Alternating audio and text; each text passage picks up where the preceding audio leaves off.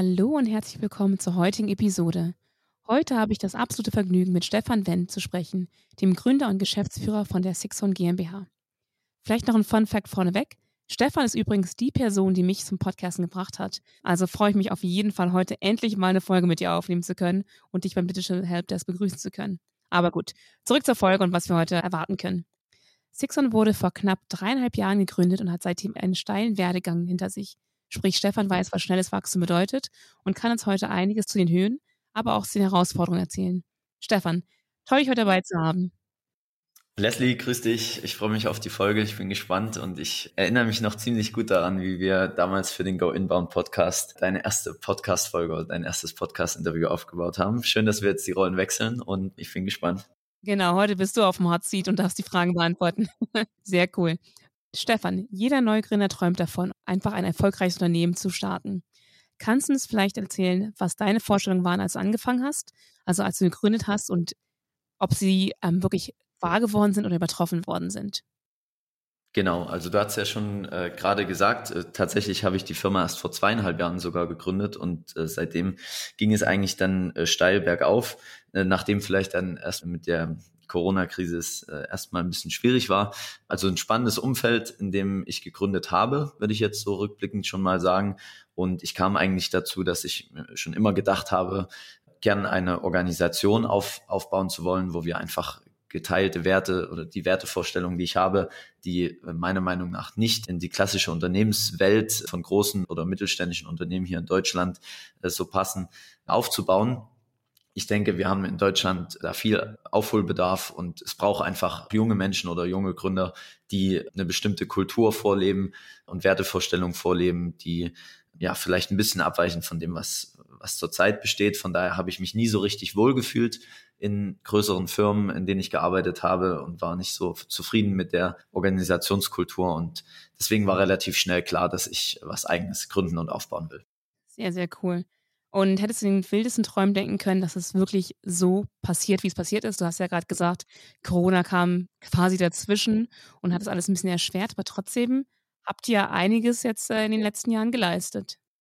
Genau, also es ist natürlich eine sehr spannende Zeit. Äh, das ist eine riesen Achterbahnfahrt. Gründen oder Unternehmensführung und Unternehmensaufbau ist immer eine Achterbahnfahrt, aber in den letzten Jahren ganz besonders. Ich habe ja angefangen schon neben dem Studium mit ähm, Einzelunternehmen oder auch anderen Unternehmungen, die vielleicht nicht so gut funktioniert haben. Und ich kenne also dieses Auf und Ab, äh, was aber dann nach der relativ knapp nach der GmbH-Gründung kam mit äh, dem ersten Lockdown. Und vielleicht erinnerst du dich als Zuhörer noch daran, wie das war, wo es das erste Mal hieß, es gibt einen Lockdown und die ganze Wirtschaft war lahmgelegt, die Börsen sind eingebrochen, die Menschen wussten gar nicht, was gerade passiert. Das war natürlich für so ein junges Unternehmen eine schwierige Zeit, weil noch nicht so viel Bestandskunden da sind und weil vielleicht auch noch nicht so viel Netzwerk da ist und äh, weil dann erstmal eine Art äh, Schockstarre bei den Unternehmen äh, vorgeherrscht hat. Und ja, ich bin sehr froh, dass wir die Phase überstanden haben und dass dann mit ein paar blauen Augen davongekommen sind. Und äh, seitdem ging es steil bergauf. Wir sind natürlich jetzt auch in einem Marktumfeld in, im Softwarebereich und im Digitalisierungsbereich, was dann danach, nach diesem ersten Lockdown und sehr profitiert hat, von daher wahrscheinlich auch eine Art Sonderkonjunktur erlebt haben. Jetzt pendelt sich das auch ein bisschen wieder ein. Wir haben trotzdem sehr hohe Wachstumsraten, sehr spannendes Geschäftsumfeld und äh, wir können es tatsächlich gar nicht so richtig glauben, was alles passiert. Und ähm, ja, ja, du Stefan, also ich kann es auch nicht glauben, aber doch schon, weil ich weiß, was für Arbeit ihr leistet. Ne? Also wenn ich drüber nachdenke, wir haben ja kurz vor Corona quasi angefangen zusammenzuarbeiten und dann ähm, ging schon los und wir hatten ja einige Kunden, wo wir gemerkt haben, okay, jetzt kommt die Krise halt einfach an, wir müssen jetzt gucken, wie wir darauf reagieren können. Aber ihr habt ja trotzdem geschafft, irgendwie neue Kunden zu akquirieren in dieser Zeit und ein Netzwerk aufzubauen und einfach quasi eure Unternehmensausrichtung, ihr hattet ja quasi einen Weg, den ihr gehen wolltet, ja. aber habt irgendwie nochmal Wege gefunden, um kleine Nische mit reinzunehmen und irgendwie das nochmal zu expandieren. Also habt ihr, glaube ich, schon ganz gut die, die Krise meistern können. Ja, vor allem zusammen mit deinem, deinem Mitgründer, ne, würde ich sagen. Also seid ihr einfach ein sehr, sehr starkes Team und ich glaube, Team ist auch ein guter Stichwort. Also das ist ja, glaube ich, das A und O, woran das fallen kann, Unternehmen. Wie bist du oder wie seid ihr vorgegangen, einfach so ein Team überhaupt aufzubauen? Ja, ähm, An sich, wie du schon sagst, der Benjamin und ich, äh, wir haben zusammen gegründet, haben uns ziemlich gut ergänzt. Ich bringe eher so den Inbound-Gedanken mit. Wie gesagt, in allen Firmen und Unternehmungen, die ich vorher gemacht habe, habe ich immer den Inbound-Charakter äh, verfolgt und war dann natürlich mega begeistert, als HubSpot hier das erste Mal in Deutschland aufkam und dadurch auch dieser, dieser sehr starke Fokus dann auf die HubSpot-Plattform. Mein Partner, der Benjamin, der äh, kommt aus dem technischen Bereich, also aus der Entwicklung und so, so konnten wir uns gut ergänzen und bilden da eigentlich eine gute äh, Mischung aus Inbound-Strategie und aus technischer Kompetenz für technische oder komplexere Implementierungen, was ja in der digitalen Welt einfach dazugehört.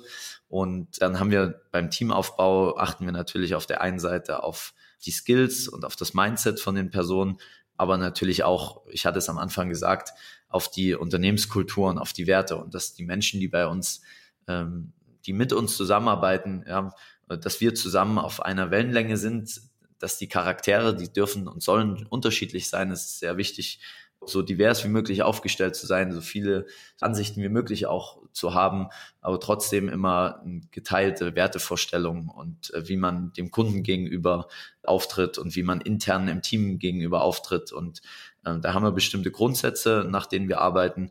Und ich denke, das ist wichtig, wenn man ein Team aufbaut, dass man auch weiß, mit welchen Menschen man zusammenarbeiten möchte und wie man eine Organisation oder eine Firma auch äh, aufbauen möchte. Definitiv. Und ihr seid jetzt, ihr wart ja zu zweit am Anfang, habt das Ganze gestemmt quasi. Ja. Und wie seid ihr jetzt mittlerweile? Äh, jetzt sind wir äh, 13 Leute mittlerweile. Jetzt zum, zum ersten Mal kamen wieder drei Leute dazu. Das ist schon ziemlich spannend jetzt, wie das sich alles entwickelt. Und wir machen da selbst auch Erfahrungen jetzt, die wir natürlich zum ersten Mal machen und die einfach dazugehören, wenn, wenn man als Unternehmen wächst und größer wird. Und äh, von daher äh, ist das natürlich eine sehr spannende Zeit. Auf jeden Fall super, super spannend. Und du meintest ja auch, es ist super wichtig, Diversität reinzubringen, also auch einfach verschiedene Denkweisen zu haben im Unternehmen. Wie stellt ihr denn sowas sicher? Habt ihr irgendwie coole Fragen, die ihr stellt im, im Interview oder ist es einfach so ein Vibe-Check, den ihr macht? Wie, wie geht ihr da vor? Ja, also zum, zum einen natürlich der Lebenslauf erstmal klassisch. Wie ist die Ausbildung von der Person? Aus welchem Bereich kommt sie? Kommt sie eher aus der Offline-Welt? Oder aus der Online-Welt, also bringt sie da Praxiserfahrung mit oder eher theoretische Erfahrung von der Uni. Und das ist äh, erstmal die Grundlage, wo man natürlich schon mal einschätzen kann, so ein bisschen aus, aus welchem Fachbereich die Person kommt. Und äh, alles danach sind natürlich passiert dann auf menschlicher Ebene in den Gesprächen? Ist es eher ein rational denkender Mensch, ein emotional denkender Mensch? Ist es eine kreative Person oder ist es eine sehr technisch orientierte Person? Und dann bilden wir für uns ein, ein Bild von der, von dem Bewerber oder der Bewerberin und äh, schauen dann, ob das gut bei uns reinpassen könnte und ob die Motivation stimmt und alles weitere, was dann ähm, in der Zeit des, des Mitarbeiter-Onboardings äh, stattfindet und wo man die Menschen dann an unsere Prozesse vielleicht ranführt oder an die Tools ranführt, das kann dann oder das muss dann natürlich geschult werden. Da bringt der eine mehr Erfahrung mit, der andere weniger. Und ja, das, das ergibt sich dann schon auf der Zeit.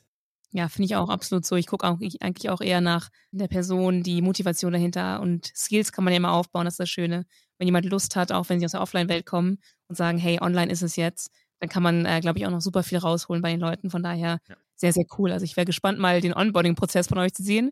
Können wir uns ja mal anschauen. Das ist bestimmt auch so ähnlich, wie wir es bei HubSpot machen, wo du auch sehr viele verschiedene Phasen einfach hast und ähm, einfach das Unternehmen kennenlernst, diese Kultur ein bisschen kennenlernst und dann kannst du in den Job reintauchen. Ja, ist nicht ganz so komplex äh, wie der HubSpot-Prozess. Wir sind da schon noch ein bisschen dynamischer oder beziehungsweise einfach auch in dem Druck, dass wir natürlich schnelle Entscheidungen treffen müssen auch mhm. ähm, und uns nicht ganz so viel Zeit lassen vielleicht an der einen oder anderen Stelle. Aber klar, äh, so ein bisschen unterschiedlich geführte Gespräche und auch mal ein Rollenspiel sind natürlich dabei, bevor man dann die Entscheidung trifft. Mhm. Cool. Was ich auch super wichtig finde, ist immer Kultur. Also wir haben jetzt ein bisschen drüber gesprochen, ne? Mhm. Und ihr habt ja schon eine sehr spezielle Firmenkultur. Also da kannst du bestimmt auch ein bisschen erzählen, wie du, wie ihr diese Kultur überhaupt kreiert habt, du und Benjamin zusammen. Also wie, wie kamt ihr drauf? Was war euch wichtig? Wo wusstet ihr, was euch wichtig ist? Ja. Und wie haltet ihr auch die aufrecht? Also wie könnt ihr dann sicherstellen, dass eure Mitarbeiter, die vielleicht auch nicht vor Ort sitzen, ja, ja trotzdem daran teilhaben können? Ja. Also das ist wahrscheinlich der wichtigste Punkt in unserer Kultur, der ziemlich unorthodox immer noch ist, dass wir komplett remote arbeiten. Das heißt, es gibt kein einheitliches Büro, sondern jeder arbeitet von dort aus, wo sie oder er am produktivsten und am effizientesten arbeiten kann. Und das ist nach dem Lockdown oder während des Lockdowns natürlich normal gewesen, dass jeder im Homeoffice arbeiten muss und man sich vielleicht über Zoom oder irgendwelche äh, Videotools sieht. Aber bei uns ist das schon immer der Charakter gewesen, auch äh, vorher, bevor es die Firma gab oder die Agentur gab. Wir haben immer von dort aus gearbeitet, wo man für sich selbst am produktivsten und effizientesten arbeiten kann. Und das ist der Kern unserer Firmenkultur, ist dieses Remote Working, was natürlich schön ist für Arbeitnehmer, um äh, flexibel zu sein. Das bietet natürlich maximale Flexibilität, bringt aber auf der anderen Seite auch Herausforderungen mit. Wie stellt man sicher, dass man ein Zusammenhaltsgefühl entwickelt und wie, wie stellt man sicher, dass man sich auch mal zwischendurch in den Kaffeepausen sozusagen mal über Themen quatschen kann, die nichts mit Arbeit zu tun haben. Mhm. Da haben wir bestimmte Events organisiert, die wir immer abhalten. Das sind dann Gaming-Abende zum Beispiel, weil wir auch die geteilte Leidenschaft äh, von Videospielen im, im Team haben, mhm. machen mal Gaming-Abende oder im Oktober wird ein wahrscheinlich mega cooles Event, steht eine gemeinsame Vocation an, wo wir für eine Woche äh, nach Mallorca fliegen, eine tolle Villa gebucht haben und dort einfach mal Zeit zusammen auch verbringen und uns richtig in die Augen gucken können. Wir treffen uns natürlich auch immer, zumindest mit den deutschen Kollegen. Wir haben ja auch Kollegen, die äh, komplett vom Ausland aus arbeiten, treffen uns natürlich auch mit den deutschen Kollegen vor Ort immer mal, wenn es passt und wenn man in der Ecke ist. Aber wir sind wirklich komplett auf der ganzen Welt verteilt und das macht es sehr spannend. Das ist aber auch dadurch geprägt, dass wir ja als technisch agierende Firma auch mit Entwicklern arbeiten und Entwickler sind in Deutschland rar oder gute Entwickler sind in Deutschland relativ rar und in den osteuropäischen Ländern oder auch in den asiatischen Ländern gibt es eine ganz andere Ausbildung, was die Entwicklerausbildung betrifft. Und äh, deswegen gibt es da auch viel breitere Masse an wirklich talentierten jungen Entwicklern. Und deswegen arbeiten wir auch mit denen zusammen. Aber bei so einer Vacation oder so, da sind dann natürlich alle eingeladen, alles auf Kosten der Firma. Und dann mhm. hat man da gemeinsam eine tolle Zeit zusammen. Und äh, ich freue mich da schon mega drauf. Ja, glaube ich dir. Also du weißt, Stefan, deine Workation ist eins meiner größten Night-Themen, die ihr habt. Also finde ich ein super, super Benefit zu haben. Also auch einfach zu sehen, dass klar, wir als so HubSpot haben natürlich super viele Benefits, die wir anbieten können, aber auch, dass kleine Unternehmen ihre Benefits haben und einfach zeigen, wie können wir Leute zusammenhalten. Und ich glaube, da können wir alle noch viel von lernen. Einfach, wie man so diese Remote diese Remote-Welt aufrecht hält. Also ich kann davon selber auch viel lernen, habe ja mein Team auch nicht bei mir direkt sitzen einfach sowas wie gemeinsame Interessen finden, zusammen zu gamen, ist einfach super, super cool, dass sie das macht. Und ich finde, das ist auch so eine Vorreitersache. Also wir hatten ja mal eine Folge, ähm, da ging es auch um Digital Nomad sein, also ein bisschen auch remote arbeiten. Ja. Aber das ist halt jemand, der das alleine macht. Und ihr als Unternehmen, das ist einfach ermöglicht, das ist ja wirklich ähm, absoluter Wahnsinn. Ja, da, da, das ist ein guter Punkt. Das muss man als Unternehmen wirklich den Mitarbeitern ermöglichen. Also da auch mit den, mit den Menschen drüber zu sprechen, wie die Situation ist. Es gibt auch äh, Leute bei uns, die nicht Lust haben, den ganzen Tag im Homeoffice alleine zu sitzen, sondern die auch Menschen um sich herum brauchen. Dann fördern wir das natürlich, indem wir sagen, du kannst dir vor Ort bei dir einen Coworking Space aussuchen oder ein Shared Office, wo wir dir einen Platz bezahlen äh, für ein paar Tage in der Woche oder von mir aus auch die ganze Woche. Also da geht es viel darum, das offen und transparent zu besprechen, diese Situation, dass es remote-only ist und dann zusammen auch Lösungen zu finden, wie man, wie man das richtig meistern kann. Mhm. Also ich finde, die zeigt richtig, dass Remote-Only nicht heißt, man muss einsam alleine zu Hause sein, weil ja. Remote-Only klingt immer wie so, okay, lonely homeworking, Homeoffice, aber man kann es ja so gestalten, wie man möchte. Das heißt, man kann auch, also ich frage mal, kann man auch einfach sagen, hey, du Stefan, also ich will jetzt die nächsten drei Monate, es schneit hier in Deutschland, ich gehe dann mal rüber nach Südafrika und arbeite dort. Ist das auch in Ordnung oder müssen Sie an einem festen Ort quasi gebunden sein, wo Sie dann remote sind? Ja, also es gibt natürlich verschiedene Rahmenbedingungen. Ähm, wir haben ja in unserer Inbound Specialist Rolle äh, viel Kundenkontakt. Da ist es natürlich wichtig, in einer ähnlichen Zeitzone unterwegs zu sein, um auch die Kundentermine betreuen zu können, weil das Wichtigste ist natürlich die Kundenzufriedenheit. Ja, das, mhm. davon leben wir, davon lebt jeder Einzelne und das ist äh, in der Zusammenarbeit mit den Kunden auch das A und O, dass das passt und dass man sich gut aufgehoben fühlt. Von daher wenn jetzt ein Inbound-Specialist bei uns sagt, er möchte gern für drei Monate von Südafrika aus arbeiten, dann ist das überhaupt kein großes Thema, solange es dort eine gute Internetverbindung gibt, weil das ist die gleiche Zeitzone, oder ich glaube fast die gleiche Zeitzone, vielleicht eine, eine Stunde, Zeitverschiebung. Ich habe recherchiert für meinen Winter.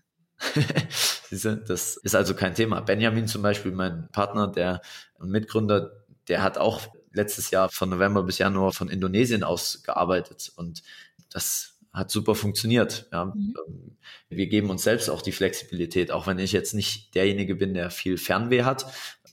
Da wäre Benjamin schon der richtige Ansprechpartner oder der bessere Ansprechpartner.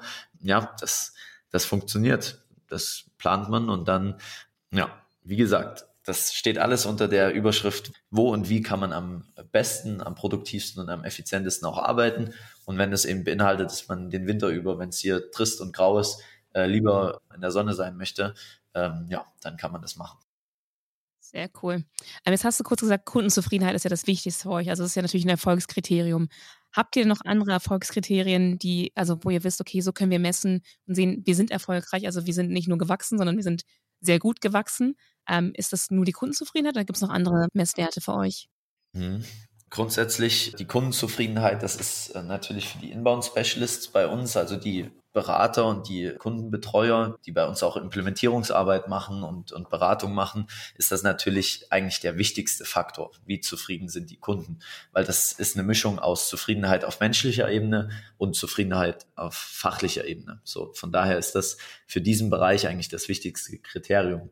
Von der Unternehmensleitungssicht sind natürlich andere Kriterien noch wichtig, zum Beispiel die Umsatzentwicklung oder das Umsatzwachstum oder die Entwicklung der Bruttomarge, also wie profitabel wächst das Unternehmen. Für unsere Entwickler ist, sind auch wiederum andere Zahlen relevant. Zum Beispiel, wie werden die Meilensteine in der Softwareentwicklung erreicht? Also an Termin gemessen, wie entwickeln sich auch die Verkäufe der Software, wie ist die Renewal Rate der Software. Also sind die Kunden zufrieden mit der, mit der Software und mit den Lösungen, die wir entwickeln. Von daher hat jeder Bereich sicherlich ein bisschen andere Kennzahlen das Thema Kundenzufriedenheit, sage ich deswegen, ist so wichtig, weil es eigentlich in allen Kennzahlen oder KPIs, die wir so haben, spiegelt sich das wieder, wie zufrieden die Kunden sind. Äh, das gilt natürlich für jedes andere Unternehmen auch und deswegen ist es meiner Meinung nach ein äh, wichtiges Kriterium. Mhm. Sehr cool. Ja, nee, ist bei uns ja auch wichtig. Wir haben ja auch, ähm, je nach Abteilung, wie du es gerade gesagt hast, auch alle unterschiedliche KPIs und Messwerte, an denen wir arbeiten. Aber wir haben ja natürlich immer diesen Leitsatz Solve for the Customer und hm. das ist ja bei euch auch sehr, sehr gut gegeben. Also auch wenn man sieht, äh, was für Kunden, ihr bringt ja sehr gute Kunden ran, ihr helft sehr oft auch unseren Kunden, die vielleicht im Bestandsbereich schon sind und die einfach Unterstützung von einem Partner brauchen. Da seid ihr auch immer da und habt immer schöne kreative Lösungsansätze. Also der Kunde ist ja wirklich der Mittelpunkt für euch quasi. Ja.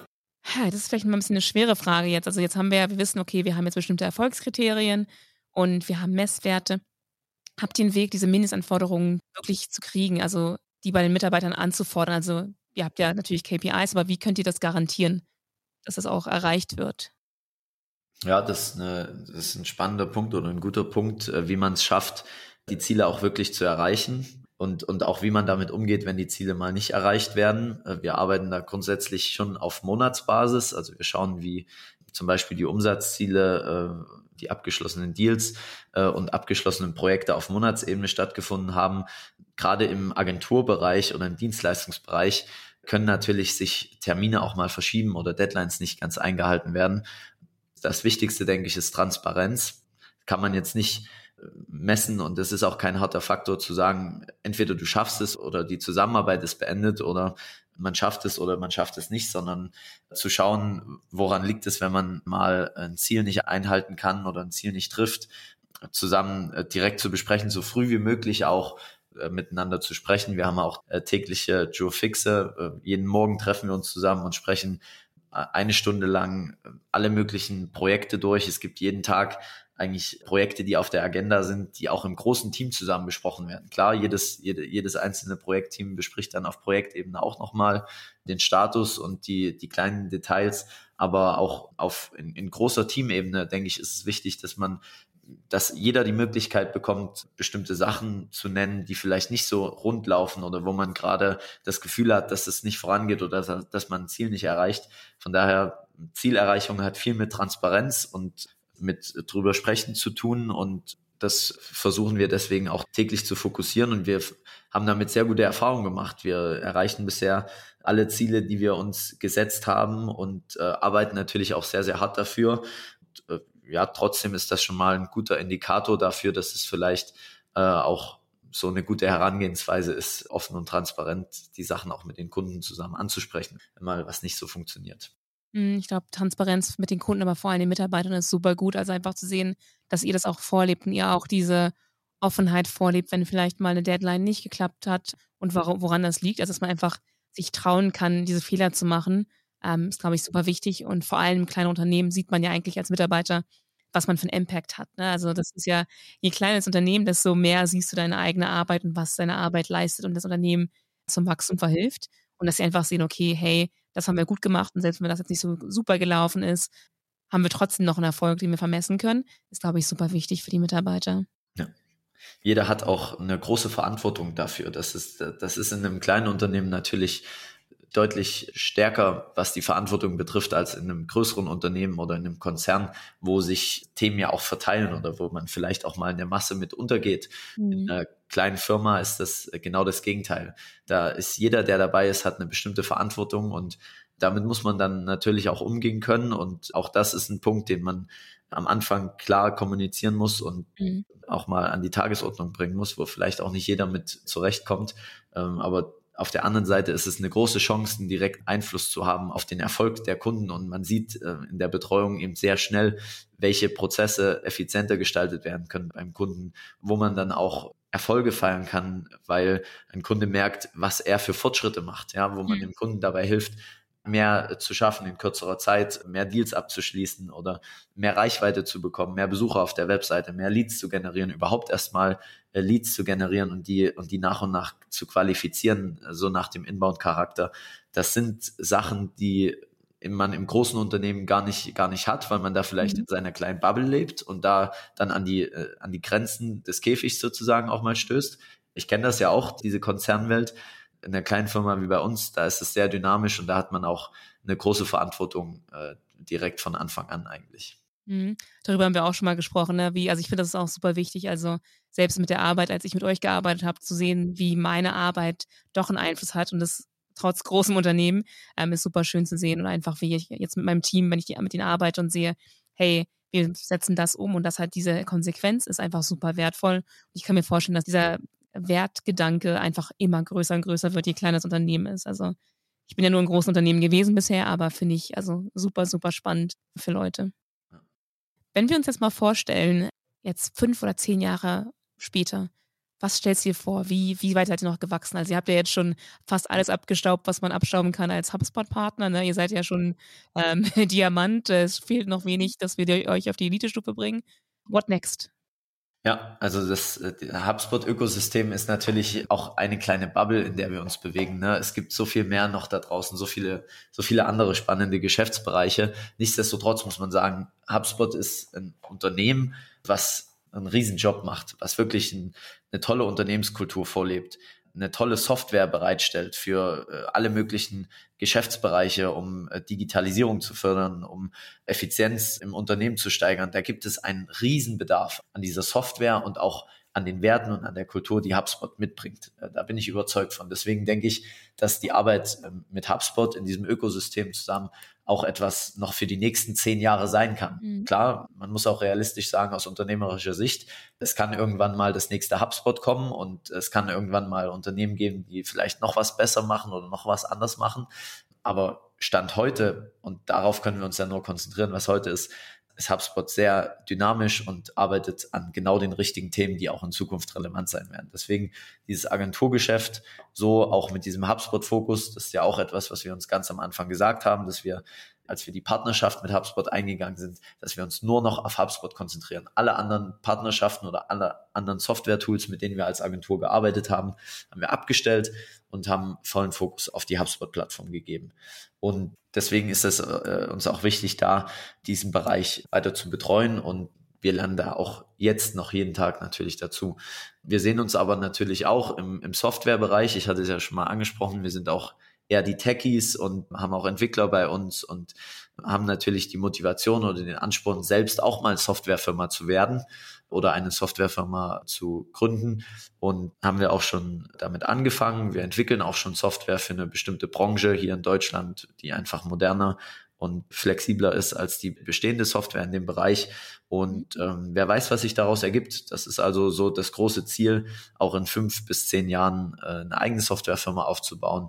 Und wir können da natürlich viel lernen von HubSpot, weil ja, man sieht es auch an der Entwicklung von HubSpot und an den Menschen, die bei HubSpot arbeiten, wie du zum Beispiel, Leslie. Das Unternehmen macht sehr viel richtig und hat auch in der Vergangenheit sehr viel richtig gemacht. Und das sind Sachen, die deutsche Softwareunternehmen gar nicht so richtig hinbekommen, die einfach diese amerikanische Charakter oder auch speziell der HubSpot-Charakter mitbringt, die hier in Deutschland sich gerne noch entwickeln dürfen. Und äh, ja, das ist so ein bisschen das Ziel, was wir für, für die ferne Zukunft haben. Sehr, sehr cool. Super spannend. Gut, sagen wir jetzt mal, wir haben hier ZuhörerInnen, die gerade mit dem Gedanken spielen, selber zu gründen. Hast du vielleicht zwei, drei Tipps in der Hand, um die Entscheidung etwas zu erleichtern, ob ja oder nein? Äh, ja, einfach machen.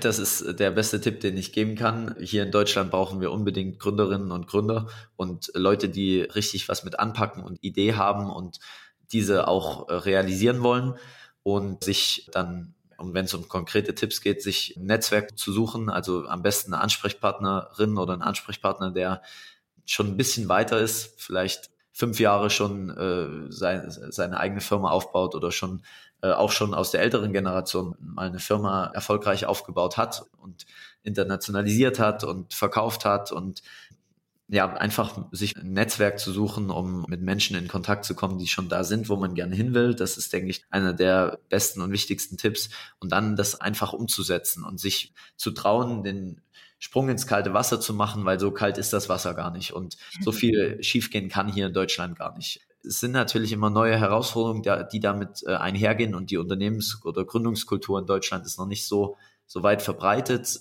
Man hat vielleicht relativ große Hürden mit staatlicher Bürokratie und ähm, mit allen möglichen Instanzen, die, das fühlt sich manchmal an, als wäre man hier so ein bisschen gelähmt in dem Umfeld, was einfach in Deutschland so mitgebracht wird, aber man kriegt das hin, ja, und man kann da trotzdem erfolgreich eine Gründung durchführen und Spaß haben und seine Ideen umsetzen und von daher hat man auch immer irgendwo, wenn es nicht klappt, dann was soll hier groß passieren, ne?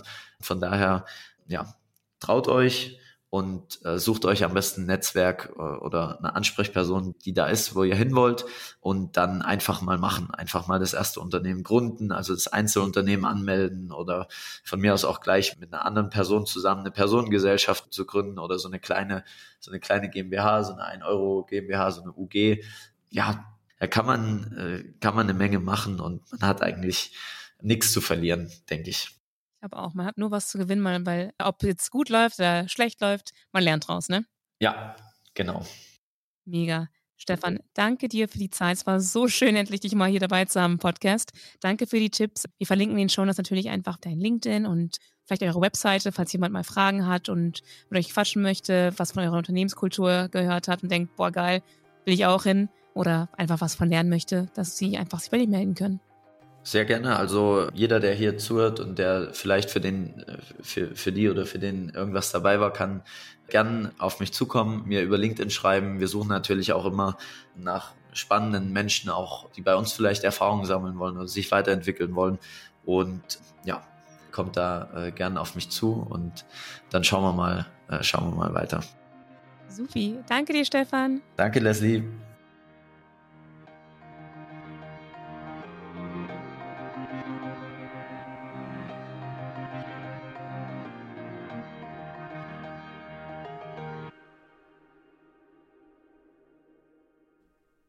HubSpot.